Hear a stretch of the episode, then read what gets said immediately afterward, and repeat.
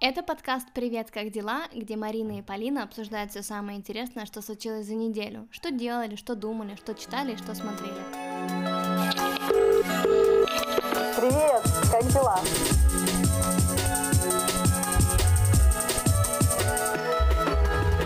Марина, привет! Поль, привет! Как твои Как дела? дела? А, Ну, я ты первая! Подожди, ты говоришь, как дела? Или я говорю, как дела? Или я говорю, как дела, ты рассказываешь? Нет, нам нужно было это отрепетировать. Рассказывай, как дела? Хорошо. Я жутко, как обычно, устала. Знаешь, мне кажется, это уже нормальное состояние моего э, дня, жизни и вообще, когда я первое, что говорю, что я очень устала. Вот, но просто неделя была очень насыщенной, и, как назло, в Киеве началось просто невероятное бабье лето, просто фантастическое. У нас 22 градуса за окном, Офигеть. Очень солнечно, прекрасно, и осень стоит просто, ну знаешь, умопомрачительная. Но как бы я на нее смотрю с- с внутренности своего офиса, и как бы не, не особо я восторгаюсь этой осенью. И меня бесит такая погода, когда уже будут дожди, холод, слякоть, мерзость, чтобы было повеселее в офисе сидеть. Как дела? У меня, у меня все отлично, все хорошо, и я реально а, очень рада быть дома. Я сейчас бахиваю за двоих, потому что мне нужно сделать как бы кучу дел, которые я не делала во время всех своих путешествий, вот. И плюс у меня еще на следующей неделе э, лекция, ну, в общем, для ребят, которые хотят открыть бизнес, я Мгм. буду читать им лекцию, в общем, как я открывала Поли Рокет. И это будет моя первая лекция на английском языке. Я, конечно, очень сильно парюсь, но я придумала супер классную презентацию с кучей гифок, и, в общем, будет все очень весело и такое casual настроение. Вот, такие дела. И, ну и сейчас вот э, в Мальме, здесь, наверное, не бабье лето, но в плане, знаешь, всяких э, ивентов, которые происходят в городе, здесь столько всего, что мне так обидно сидеть дома и работать, как бы я понимаю, что мне нужно сосредоточиться именно на этой лекции, поэтому я не могу посещать большую часть, но вот на этой неделе э, я была на ивенте, который называется Nordic Female Investor Meetup, то есть это мероприятие для женщин-инвесторов, которые будут вкладываться в стартапы, основанные женщинами. М, Это было настолько офигенно, просто вот, ну, там э, 10 э, женщин питчили свои идеи, чтобы как бы к, к ним пришли инвестиции от людей, которые были в зале и слушали их презентации. И у них питчи были буквально на 5 минут, и ты просто не представляешь, знаешь, с какими как бы идеями туда приходят люди. То есть очень у многих э, были медицинские идеи. Например, одна женщина, ну, вместе как бы с, с командой людей, они придумали трекеры инсультов. Ты представляешь, что ты можешь носить вот такую штуку до того, как он будет происходить, да, когда он будет начинаться, ты сможешь вот это вот задетектить и поехать в больницу. И как бы, и ты слушаешь, думаешь, ничего себе, что люди придумывают Скажи. вообще невероятно. И вот там реально были именно вот такого уровня как бы все питчи и все идеи, и, конечно, вау. И, в принципе, я уже давно не занималась нетворкингом, и я поняла, как я соскучилась вообще общаться с людьми, которые тоже, знаешь, чем-то таким горят, как и я. Я встретила одну свою знакомую, которую очень давно не видела, и рассказала, ну, и она как бы обычно проводит всякие такие ивенты, она в роли не спикера, а тот, кто как бы тамада. Модератор, скорее всего. Модератор, По-моему, модератор. да, точно, точно. И как бы у нее совершенно нет запар по поводу того, чтобы выступать на публике. Я ее спросила, как бы ее типсы, что она может быть посоветовать, да, чтобы выступить на публике. Ну Вот мы с ней об этом поговорили. И тут как бы через день она мне пишет, слушай, вот ты боишься выступать, а не хочешь, я тебе еще одну идейку подкину, где можно выступить. Можно, в общем, съездить в Копенгаген и выступить там на одном ивенте, расскажешь про свой бизнес, как тебе было тяжело и как стало У меня аж хорошо. мурашки, смотри, Я- у меня мурашки от слова «выступи в Копенгагене». Да вообще, я просто... То есть я ей пока что не дала ответ в плане, я хочу посмотреть, как выйдет моя первая вот эта вот лекция, да, если мне совсем будет плохо, я откажусь, если будет, если я выживу, то я, наверное, соглашусь, в общем, посмотрим. Короче, я прям рада, что я вернулась в эту движуху, и мне очень хочется работать, и очень хочется делать всякие штуки, это офигенно. Ну, это прям очень-очень захватывает. Я просто, наверное, за всю неделю побывала только на двух лекциях, Только. потому что Только, на двух. Только, только на двух.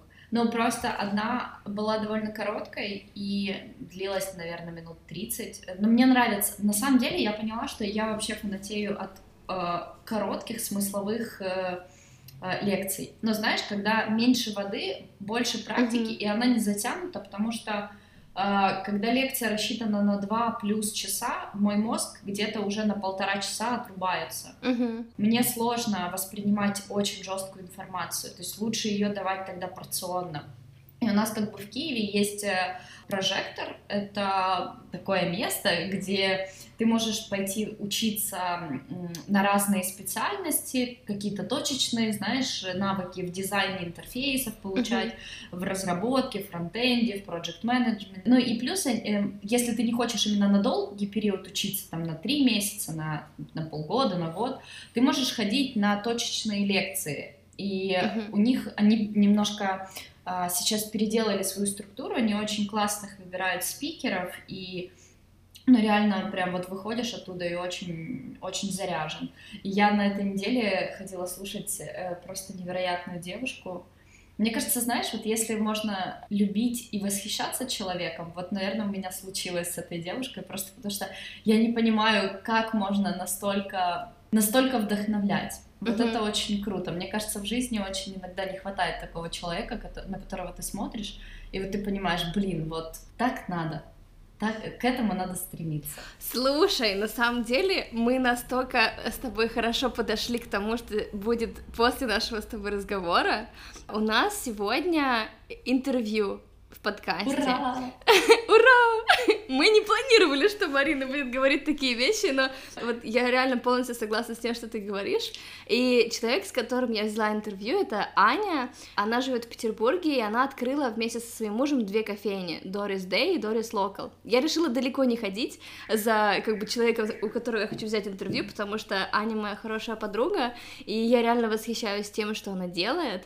Мы, мы разговаривали с ней про то, как начать что-то делать свое, как выбраться из застоя, как открыть свое дело, и на самом деле всем ли вообще это нужно. И я, пообщавшись с Аней, поняла, что в ней просто столько есть вот этой какой-то мудрости, полученной через опыт, это просто невероятно. В общем, ребята, слушайте, мне кажется, это будет фантастическое интервью, и вы останетесь очень воодушевленными. Да, и пишите нам комменты, нам очень интересно узнать, что вы думаете, и все ссылочки, про которые говорит Аня в интервью, мы оставим в описании к подкасту, и в тележку а, выложим. Да, да, да, и вообще подписывайтесь на наш телеграм-канал, я очень-очень очень борюсь с тем, чтобы настроить там регулярность и вообще, чтобы он получился классным, поэтому если вы будете нас поддерживать, это получится намного быстрее сделать, потому что чат-боты оказались сложнее, чем я думала. Ничего, научимся.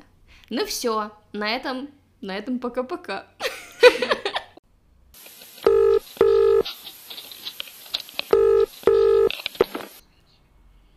Аня, привет! Как дела? Привет. Хорошо. Расскажи нам про себя немножко. Я Аня. Я живу в Петербурге последние шесть лет. А мне 27. У меня есть две кофейни в Петербурге. Была одна, сейчас вот в мае появилась вторая. И две кофейни — это тяжелее в шесть раз, чем одна кофейня. Я не знала этого. Но ничего страшного, такое бывает. Кофейни называются Дорис. Дорис, да. The Doris Day и Doris Local. Да, все верно. Это торговая марка, вот, то есть это прямо все, все серьезно. Расскажи, как все началось? Это было так сложно. Мы просто с Даней переехали в Петербург, и мы работали черт пойми кем. Даня — это кто? Даня — это мой муж. Угу. Вот. И мы, в принципе, работали всегда в какой-то сфере, ну, не совсем в кофейной. Mm-hmm. Вот. Ну, Даня какое-то время работал в кофейне, я какое-то время работала поваром, кондитером. Я организовывала три ужина кинфолк официальных. Даня занимался фотографией очень серьезно. И, в принципе, поработав в Петербурге пару лет, такая пару лет, год мы работали в Петербурге, прежде чем открыть кофейню, а мы, в принципе, пришли к тому, что ну, нет какого-то такого хорошего направления, хорошего места, в mm-hmm. котором хотелось бы закрепиться, остаться, расти. А мы начали думать на тему открыть свой, свое дело. Mm-hmm. И, и первое, что мы сделали, мы открыли маленькое кафе со смузи. Mm-hmm. Оно было в торговом доме «Пассаж», а, в пространстве Welcome на тот момент. И mm-hmm. у нас был маленький Ice Mice.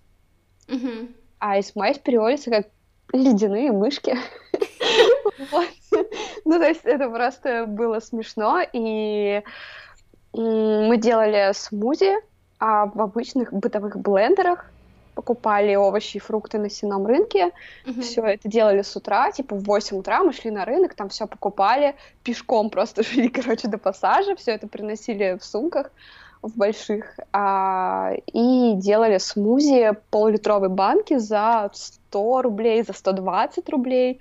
А, какие-то были примерно такие цены. Ага. Слушай, а вас не было во флигеле? Вот, потом открылось, а, мы проработали три месяца в пассаже, ага. а, у нас очень хорошо тогда начал уже работать Инстаграм, потому что это было 6 лет назад, но при этом у нас был Инстаграм, и на бутылочках смузи было написано хэштег iSmice. Ага. То есть 6 лет назад это вообще, это, ну, типа, это не сходится даже вообще логически. Как вы это придумали? Да, я, я придумала, плюс мы еще были одной из точкой продаж а, журнала «Метрополь» в. Петербурге. Этот журнал тогда продавался буквально в пяти местах, и одно из мест был вот этот картонный розовый корнер со смузи на лестнице пассажа с картонной вывеской. Ну, типа, жесть просто какая-то. Это было, да, здорово, весело. Впоследствии, как только мы закрыли э, кафе, которое у нас появилось, ну, которое у нас вот было в пассаже, uh-huh. а, мы открылись во флигеле. Угу. А... Я там один раз была, и я не знала, что это ты, и мне кажется, что мы реально тогда с тобой, наверное, виделись первый раз. Наверное. Это судьба. Открытие в флигеле было самой ужасной ошибкой всей моей жизни.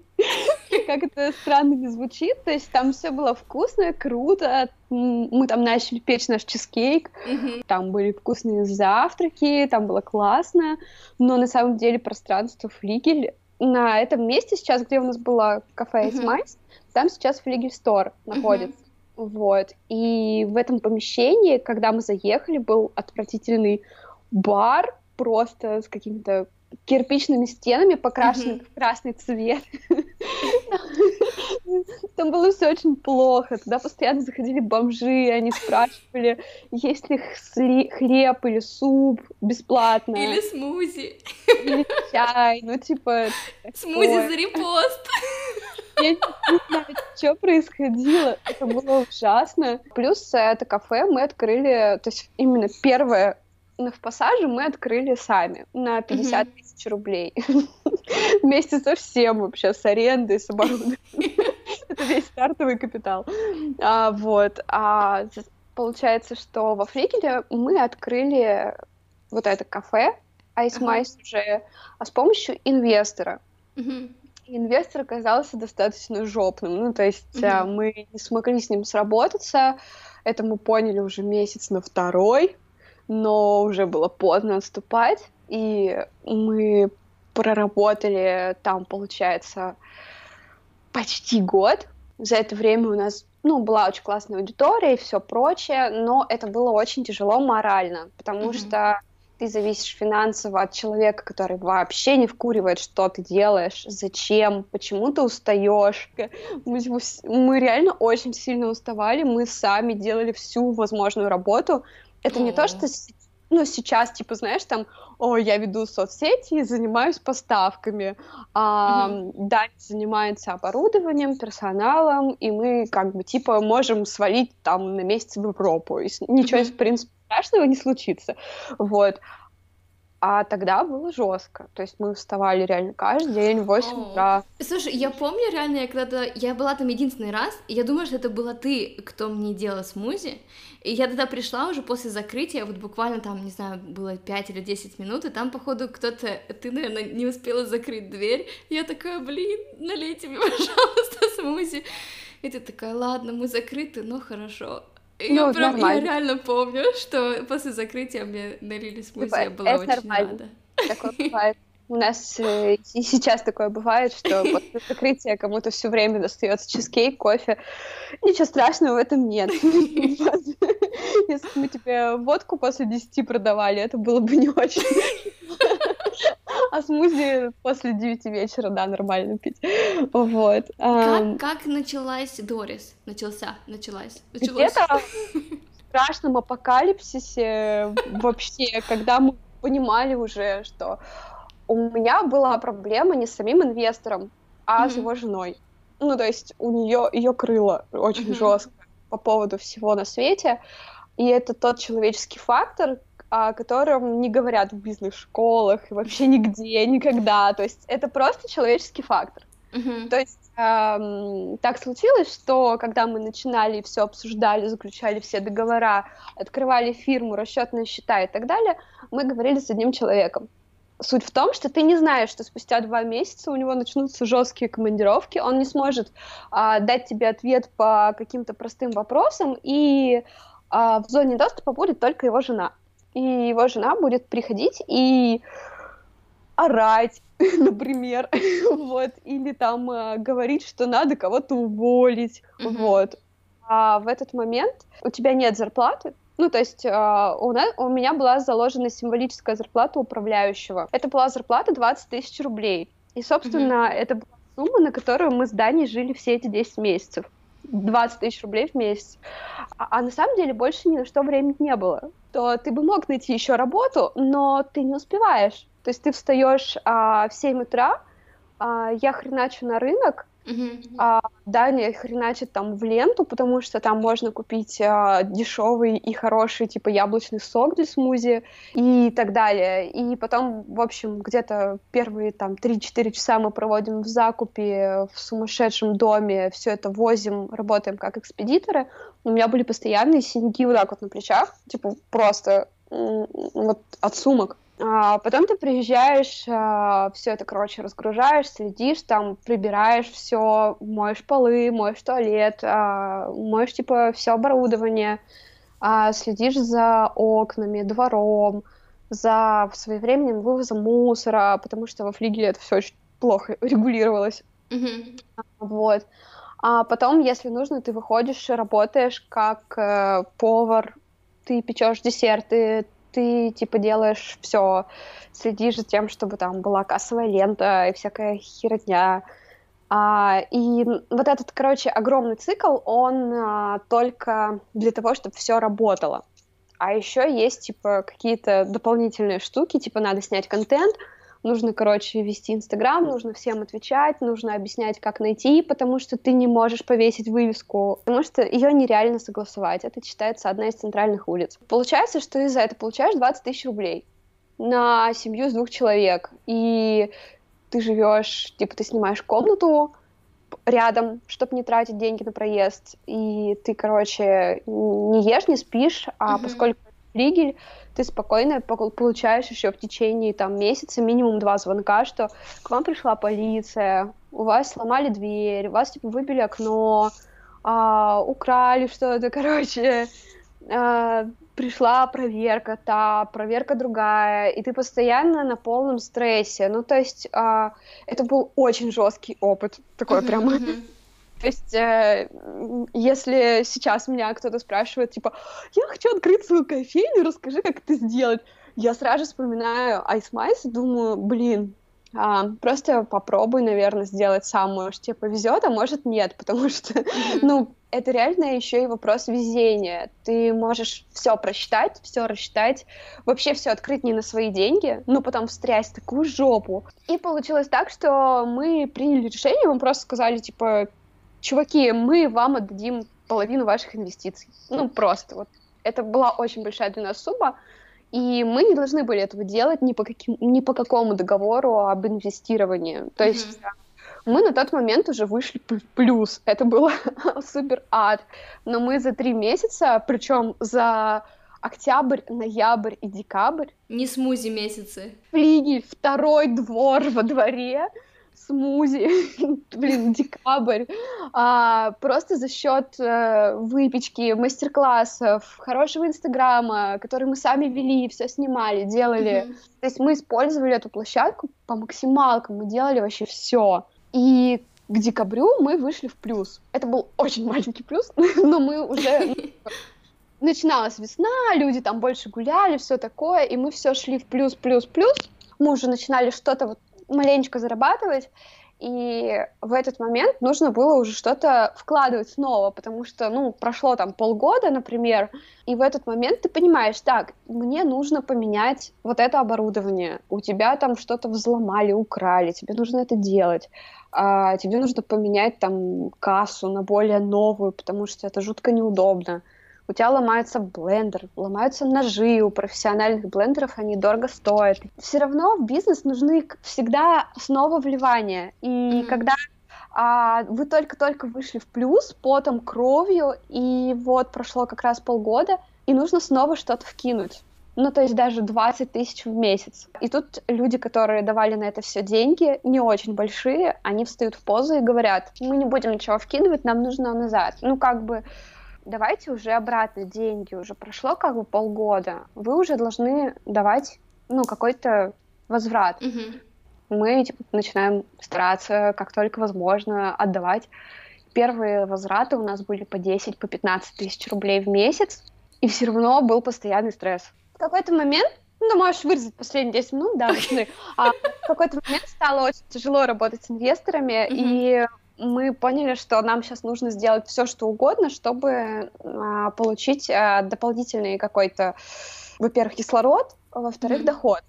То есть как это сделать, черт знает. И единственное, что мы в тот момент могли себе позволить, мы ходили в кофейни в разные, каждый там, каждый свой выходной какой-то вторник, мы могли выйти с утра и просто пойти там выпить по эспрессо. Это было наше самое большое развлечение. То есть вот эти вот 200 рублей на кафан мы могли себе mm-hmm. позволить раз в неделю. Мы куда-то ходили просто пить кофе и отдыхать морально. Mm-hmm.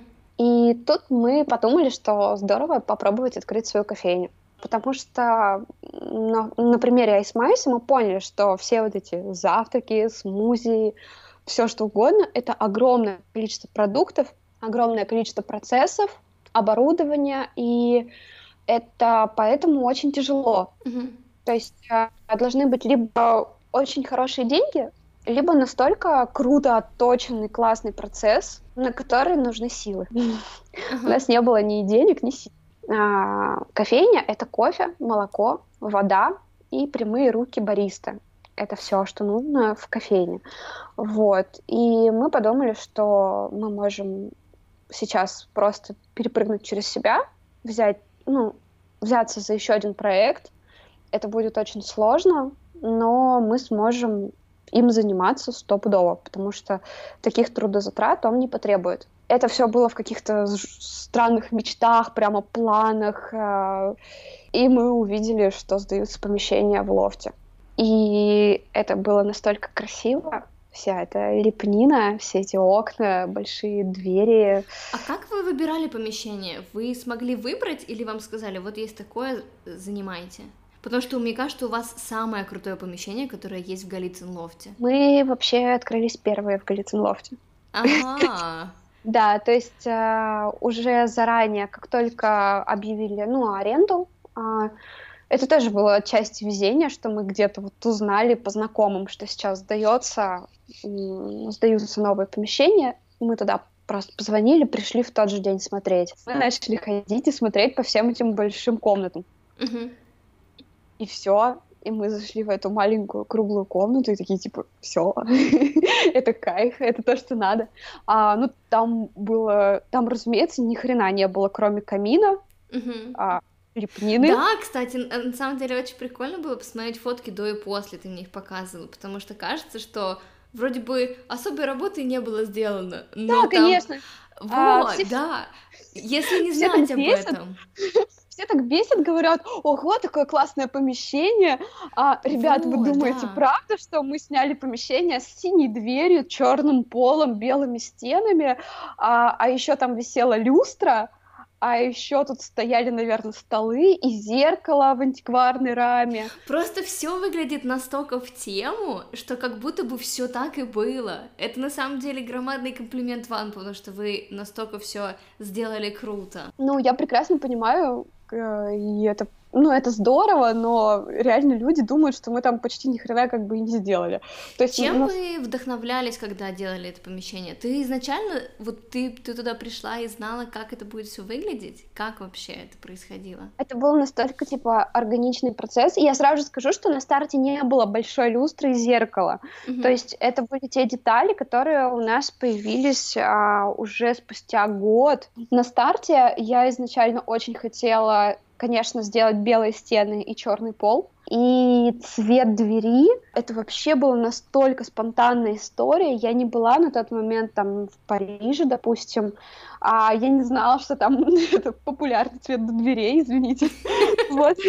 Я, когда колеровала, я посмотрела цвет Тихого океана, какой примерно, такая вот хочу вот такой оттенок, чтобы он был такой глубокий, красивый. Нам пришлось реставрировать лепнину, потому что она была в заднице. Она просто mm-hmm. отваливалась кусками. Ну, у нас потолок почти 5 метров, помещение mm-hmm. круглое, это очень неудобно. Вот. Ну, двое суток где-то я занималась лепниной. То есть я ее сначала очищала сухой щеткой, потом очень аккуратно, так тихонько, по чуть-чуть Потом мы ее грунтовали, потом покрывали специальным раствором с побелкой. В итоге вот она сейчас уже три с половиной года, с ней ничего не случилось, она в замечательном состоянии, она... Получается, вы делали самостоятельно ремонт и в Doris Day, и в Doris Local? Да, конечно. Как Дорис стала такой популярной? Мы просто, как я уже сказала, нам нужен был escape, мы просто убежали. Mm-hmm. То есть а, нам хотелось а, свое вдохновляющее место с кислородом, и мы просто а, сделали его. Мы там сами работали, я пекла торты, Даня варил кофе. Когда у нас появилась Дорис, у нас вообще произошли большие перемены в жизни. Мы, допустим, осознали, что комната, которую мы снимали на восстание mm-hmm. для того, чтобы находиться всегда в быстром доступе к кафе, оказалось, что мы в этой комнате живем уже 6 месяцев. И мы просто выпали в осадок, потому что мы думали, мы ее снимаем месяц, два, три.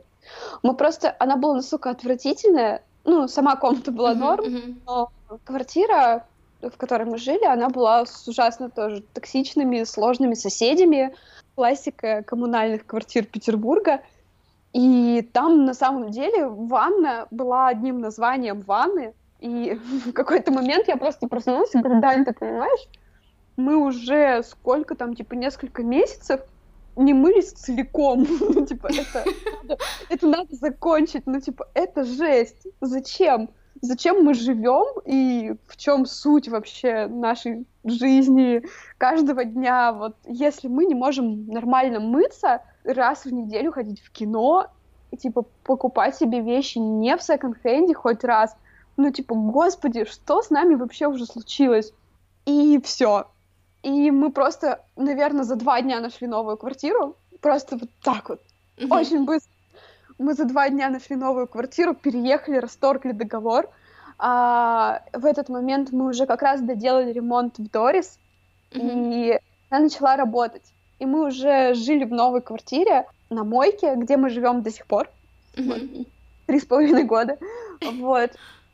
И просто, ну, это был реально какой-то очень большой переломный момент. И mm-hmm. в это время Дорис очень вдохновляла нас и это сейчас чувствуется постфактум. Вся эта энергия, она накопилась, и она чувствуется. Я думаю, что все дело в этом. То есть это было место большой любви и освобождения, и вообще какого-то становления двух людей, которые, ну, mm-hmm. просто начали жить. вот и все. И мы туда, в принципе, вложили все, что мы могли. Uh-huh. Мы занимали денег, не очень много, то есть а, у нас, соответственно, не было накоплений для открытия кофейни, а, но мы все собрали по минималкам. Чтобы mm-hmm. Не быть голословной, мы купили кофемашину за 50 тысяч рублей. Это что сейчас нереальная сумма, что тогда, а, ну, это сейчас можно, на самом деле, тоже найти, наверное, развалюху, а, которая будет работать на полгруппы, Ну, вот, ну, то есть зато свою, то есть как бы не хотели арендовать. А мы заплатили аренду, мы купили вообще там по минималкам холодильник «Мир», а, построили барную стойку, а сами все, короче, доделали ремонт. Где-то пару недель я собирала мебель по комиссионкам, пока там Даня доделывал парную стойку. И вы все делаете вдвоем, ты и Даня. Это да. не сложно? Семейный бизнес, вы не ссоритесь, как вы вообще решаете? У вас бывают конфликты? Я вас когда рядом вижу, вы такие прямо как два каких-то амура, а, у вас все прям идеально, и как-то, я не знаю, я вообще не представляю, как вы можете ругаться или конфликтовать. У вас возникают какие-то такие темы, или у вас всегда все все вместе и все получается? Ну, как, как это происходит? Наверное, самое вот криповое — это вот такие переломные моменты, которые были как вот, как тогда. То есть, э, когда накапливается какой-то определенный дисбаланс, который я, допустим, вижу, а Даня нет. Или Даня видит, а я нет. Mm-hmm. Просто мы, наверное, подходим друг к другу по уровню интеллекта и эмпатии, потому что мы никогда не устраиваем из этого перехода на личности и прочего. Просто я действительно вот в тот момент, там, когда мы поняли, что мы живем как нищеброды уже типа год, страдаем, не доедаем, худеем и просто умираем от ужаса, вместо того, чтобы хоть просто работать и жить, не знаю, вот, то есть э, мы просто садимся и разговариваем. Ну или я просто хожу и достаю Даню своими разговорами, например, два, три, четыре дня, а потом мы начинаем садиться и разговаривать. То есть это в основном а, какая-то какой-то накопленная информация, за которой грядет смена образа жизни так серьезного. Обычно это начинается так, что смотри, вот сейчас мы там тратим вот столько времени, денег и там нервов на вот эту, на вот эту фигню. Давай мы эту фигню как-нибудь поменяем просто вот возьмем и заменим. Или давай ее просто уберем. Ну, то есть, допустим, вот, не знаю, там, Даня, мы умрем, если мы сейчас а, купим самокат. Нет, мы не умрем. А зачем нам покупать самокат? Мы можем там а, гонять а, за там, ну, там, забирать, допустим, посылки там для кофейни или там кофе, продукты и возить их в рюкзаке а не пользоваться там каршерингом, такси и не мотать нервы, да, мы можем вместо этого там купить самокат, и он у нас окупится за один месяц. То есть вот такие вот решения, они больше и важнее, чем кажется. Uh-huh. То есть это мелочь, но она очень многое поменяла. Вместо того, чтобы видеть типа нервного Даню, который стоит в очередной пробке в кар- uh-huh. каршеринговой машине, психует, что там не работает радио, воняет кресло и вообще. Mm. Вместо этого я вижу утром Даню, который надевает шлем, берет самокат и гонит до кофейни там в 8 утра по пустому Невскому проспекту. Я такая, у классно. И как, вроде... Это... Как вы делите обязанности? Ну, типа, я занимаюсь тем, что я умею. А он тем, чем, чем он умеет. Классно. И эти решения у нас также органично приходят. То есть а, мы из-за этого никогда не ругались, мы просто посмотрели, что у кого лучше получается с опытом. Что получается лучше у тебя, а что у него? У меня получается раздавать всем пендалей хорошо. Ну, то есть да, ну это звучит смешно, но это очень важное дело. Ну, типа, как бы, блин, если у тебя нет человека, который дает пендали, то все расслабляются. Это неизбежно. Там бариста начинает ходить курить 20 раз в день, а, кто-то просирает смену или выходит на нее там, не знаю, в грязном фартуке, больной, uh-huh. Устал злой, вот. Цветы живые умирают в кофейне, потому что никто их не хочет поливать. А, ну и, в принципе, какой-то вот уровень, наверное, ответственности, сервиса, прочего, он начинает страдать. Угу. То есть вы а... сейчас оба занимаетесь больше организацией и не стоите за стойкой? То есть у вас Нет. уже есть люди, которые делают да, конечно. То есть mm-hmm. у нас команда, которой, в принципе, там у, у нас есть бариста, у нас есть э, ребята, которые занимаются а, уборкой, есть ребята, которые занимаются приготовлением десертов, и у меня есть малень- маленький помощник, который помогает мне отвечать в директ, в Инстаграм. Мы с Даней сейчас занимаемся закупками, общением с поставщиками, организацией общего процесса, чтобы все работало нормально. Как вам хватило сил открыть еще и вторую кофейню? Ой, я не знаю. Мы, мы Вы же хотели долго прош- планировали. Да, мы хотели в прошлом году открыть кофейню, у нас слетело помещение. Мгм. Типа все как-то пошло не так. Вообще Мгм. вот все максимально. И вместо того, чтобы дальше продолжать искать, мы, в общем, подняли ручки вверх и сказали, значит, не судьба. Это тоже одна из мудростей нашей семьи, как бы почему, мы не ругаемся.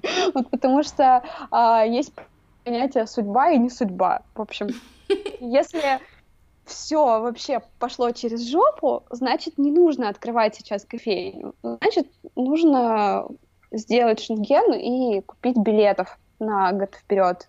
Мы так и сделали. А потом просто вот мы поняли, что мы достаточно отдохнули, накопили каких-то сил, денег, желания, и начали смотреть помещение снова, и раз и нашли.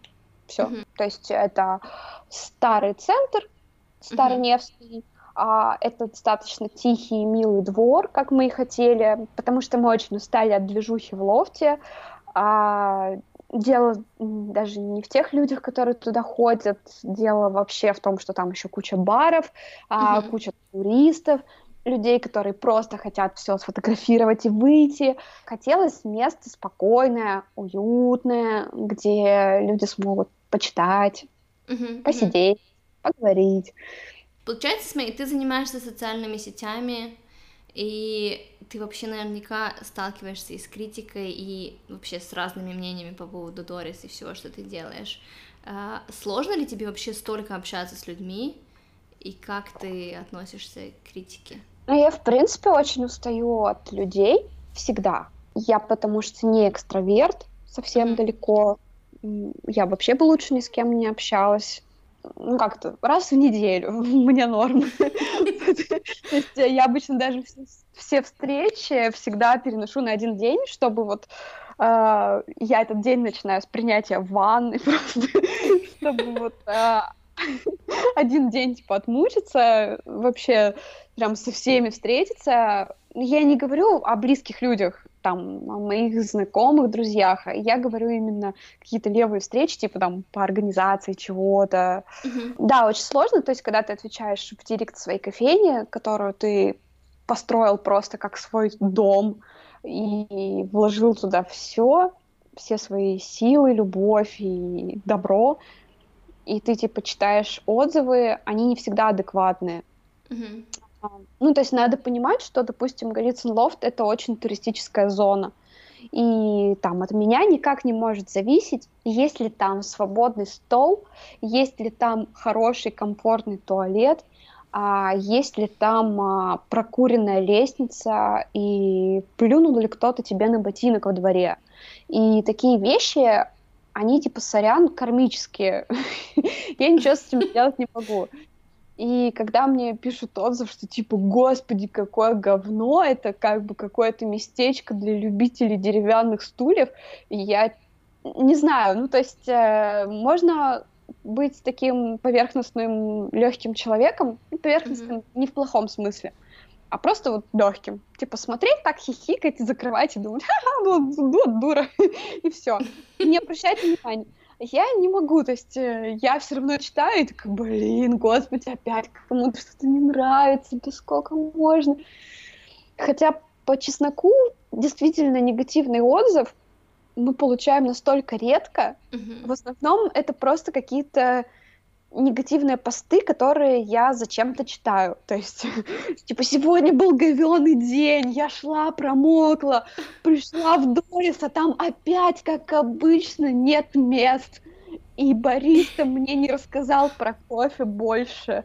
И он просто налил мне фильтр. И он был грустный. И я такая, блядь, что я не сходила, не развеселила ты его? Ну, блин. Что, что происходит в Дорис, кроме кофепития? Чизкейкоедение. Ну, Аня, у вас, вы показываете фильмы, и у вас есть книжный клуб. Ну да, да, книжному клубу два года. И, и вы еще сейчас начали выпускать подкаст. Подкаст про книжки, где ты и твои соведущие обсуждаете всякие разные книги. Например, э, какие у вас были темы? Я знаю, ну, что да. у вас... Да. Подкаст всегда, там всегда я, всегда какой-нибудь человек из книжного клуба, потому что у нас ходит э, человек 20, но не, не каждый раз там а рандомно. Вот. То есть такая какое-то комьюнити есть э, основное, и всегда кто-то приходит из книжного клуба, и мы зовем еще гостя какого-нибудь. Вот. И мы обсуждаем все такое около книжное, то есть там как читать на языке оригинала, там как покупать книги, а, как использовать бонусы спасибо, чтобы платить за книги. А, подкаст про школьную программу мы записывали, про страшные книги, которые сложно, ну типа сложно читать. Вот. Сейчас мы готовим подкаст про экранизацию. Раз подкаст про книги, можешь посоветовать несколько своих любимых книжек? Да, конечно. Давай. Я могу даже прям список, наверное, сделать. У меня есть, у меня есть просто список в Trello, я Мгм. могу тебе зачитать. Простые любимые книги, да, Мгм. допустим, это «Дракон» Шварца, а, «Да здравствует фикус» Оруэлла, потом м, «Мечта для андроида об электроовцах». А это книга, которая легла в основу фильма «Бегущий по лезвию». Угу. Окей. Да, это очень-очень крутая фантастика. И сейчас я, кстати, тоже читаю Филиппа Дика. Я читаю книгу «Стигматы» Палмера Элдрича. Она тоже очень интересная. А, Это книга о бессмертии, то есть э, теория того, что мы можем перемещаться в иллюзорный мир и, соответственно, становиться бессмертными. Как, смотри, у тебя две кофейни, ты занимаешься SMM и организацией, у тебя еще и подкаст. Как ты все успеваешь? Ну, вот подкаст я не успеваю уже две недели записать, например. Да. Слышь, А- ты, ты должна была по-другому ответить. Я успеваю, потому что... репетировали, что я должна была ответить. Слушай, я даже не знаю, я просто просто делаю. Как у тебя хватает энергии? Как ты... Тебе не страшно перегореть? Слушай, ну я перегораю периодически, я живой человек, иногда я лежу, типа, три дня, ем, короче, сметану с сахаром, например, и всякое бывает, вот честно. Мгм. Я перегораю вообще очень часто, особенно от всяких вот, вот моментов, типа, с критикой, с какими-то Мгм. лич- вторжениями в личное пространство. То Мгм. есть, а, Да, вот, кстати, по поводу личного пространства, личных границ. Ты в последнее время перестала писать в Инстаграм, что меня так огорчает. Ну перестань, я пишу, ну чуть-чуть, ну просто краткость это... Да нет, я на самом деле, да, я пока не могу писать очень большие тексты, меня так пере... Мне надоело. У Ани очень атмосферный Инстаграм, она замечает такие вещи, которые вообще, мне кажется, никто не замечает. Когда, когда у меня нет настроения, я захожу к тебе и читаю просто, как ты пишешь, это очень красиво. Блин, спасибо большое. Я на самом деле еще... У меня проблема просто с тем, что я, допустим, пишу книгу, а, и мне, допустим, тяжело писать в Инстаграм какую-то фиготень, так- Мгм. такую просто... Ага, получается, кофейни, подкаст, книга. О Слушай, чем будет книга? Ну, это художественная книга. Если я тебе расскажу, о чем она будет, то можно уже ее не писать. Вот, да. Это не книга по тайм-менеджменту. И не- книга... Черт! это точно не книга о том, как четко отвечать на поставленные вопросы в подкастах. Вот. Как ты двигаешься вперед? Что тебе помогает? Ну, Я себя очень много пинаю под зад. То есть а, я действительно тот человек, э, этот мудрый, знаешь, который может сказать, «Фух, сегодня мы никуда не идем. Мы включаем пластинки, пьем чай и просто спим. Вот. Мы, я и, и- и, не знаю, и мой ноутбук. да. А, ну, типа, нормальная тема, и, наверное, я себе разрешаю просто филонить. Ты разрешаешь себе филонить, а есть люди, которые не могут начать и только филонят.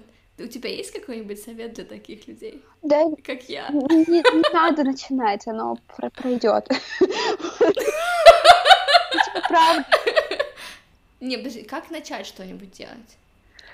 Или хотя, блин, это знаешь, вот я сейчас задаю этот вопрос, я понимаю, что если ты не можешь начать что-то делать, просто не начинай ничего не Ну, делай. так и есть, понимаешь? Слушай, на самом деле, вот история того, что начать, как начать, как что-то делать, это, ну, это вообще сатана. Потому что, а, наверное, если ты хочешь, типа, заниматься спортом, ну, например, да, что-то физическое и такое прикладное, что вот можно просто вот взять и, там, не знаю, тебе нужны сразу же кроссовки, там, штаны, в общем, надо наушники, а, фитнес-браслет, подругу, которая хочет заниматься спортом, абонемент. И, короче, вот если тебе все это надо на самом деле, то, то ты не хочешь заниматься спортом. Мгм. Слушай, это такое крутое сравнение, потому что, э, например, у меня раньше была проблема, мне хотелось писать. И мне всегда казалось, что нужно купить самую красивую тетрадку, чтобы я там самое красивое из своей души доставала и писала. Но на самом деле так вообще никогда не работало, потому что когда тетрадь появлялась, мне просто было жалко ее морать. Поэтому сейчас, например, э, я пишу в самых засратых блокнотах, которые у меня есть, просто, знаешь, засаленных просто. И если я понимаю, что если я вот, например, этот блокнот закончу, вот тогда я уже смогу купить себе красивый блокнот, потому что я знаю, что я уже начала вот с, того- вот с этого, с этого неидеального, короче, блокнота. Разнообразие — это самое главное. Короче, когда ты работаешь а, на, там, на какой-то однообразной работе, то, скорее всего, из этого ну, ничего толком-то и не выйдет, потому что ты просто как шпатель. Типа делаешь одно и то же, и все. И ты, ну, как бы ничего не получится. Ты просто будешь продолжать делать одно и то же, одно и то же, одно и то же. Короче, когда у тебя есть разноплановая работа, то, скорее всего, что-то из этого у тебя получится. Просто потому, что у тебя работают разные какие-то зоны, и а- они э, работают лучше за счет этого. Вот что я думаю. Что если ты, короче, такой человек, который с утра занимается спортом, в обед читает книгу, а в остальное время, не знаю, вышивает крестом, то, наверное, у тебя что-то, короче, из этого начнет нормально получаться. А если ты тупо делаешь одно и то же каждый день, то, скорее всего, ты застрял. Для застрявших у тебя есть совет? Начать делать больше разного. Я вообще очень хочу сделать список задач, которые можно прям вытаскивать из шляпы и делать в случае застоя. То есть а, у меня такой действительно есть а, какой-то запас в голове. Например, а, недавно я просто пришла в строительный и очень, ну, типа, я провела минут 15, выбирая цвет краски. Я хотела заколеровать краску. Мгм. Я выбрала два оттенка, а, чтобы покрасить стену в комнате. Вот. Но вот этот сам процесс того, что я выбрала новый цвет, заколеровала его и принесла домой, меня это очень расшевелило, например. В этот день, Класс. независимо от этой банки краски, которая нахрен до сих пор стоит в коридоре, вот, независимо от этого, я пришла и привела дом в порядок. То есть, типа, я взяла, разгребла там все вещи, прибралась, что-то, короче, приготовила. То есть у меня произошел какой-то вот щелчок, там, ритуал чистоты, обновления и чего-то хорошего. Такие начинашки, когда ты что-то берешь и начинаешь делать, они очень сильно тебя пинают. Это не значит, что Мгм. я буду профессиональным дизайнером интерьера с этой краской, но я просто что-то постоянно начинаю делать. И Мгм, мгм. как мне кажется, это самое важное. И если ты, короче, вот в этом себя где-то стопоришь и говоришь, ой, наверное, зачем? Вот. Если ты вот неосознанно себя в этом стопоришь, то, наверное, нужно больше себе дать волю просто. Разрешать Мгм. делать всякую херь. Согласна с тобой. Спасибо тебе большое за интервью. Вот, все ссылочки по Дорис, по тебе и по подкасту мы все скинем в описании. Спасибо. Рада была с тобой поговорить. Пока-пока. Пока-пока. Так, все, выключаем. Ребята, ребята, стойте, стойте, стойте, не уходите, у нас тут такая новость. В общем, эм, мы тут с Полей посчитали э, нехитрым образом и поняли, что это же у нас сейчас 19 выпуск, и мы подумали, что 20 выпуск мы бы хотели сделать Q&A, э, и мы бы были очень рады, если бы вы нам написали свои вопросики, э, и мы честно-честно на все-все-все ответим, э, я надеюсь. Вот. И получится довольно такой, я думаю, честный и открытый выпуск. И если вам что-то интересно узнать обо мне, или о Поле, или о печеньке, или об Архимеде, пишите обязательно. Мы еще, конечно же, напишем об этом в, в Инстаграме, в Телеграме, короче, везде-везде, но в наших, да, в наших инстаграмах, и вообще пишите, куда вам удобно, э, пишите в наши инстаграмы, либо в инстаграм подкаста, либо на почту, в общем, любым удобным способом задавайте вопросы, и мы будем очень рады на них ответить. Да-да-да, ну, мы, правда, мы вас мысленно всех очень-очень обнимаем и ждем очень много вопросов. Да-да! Ну все, можете уходить. Пока-пока.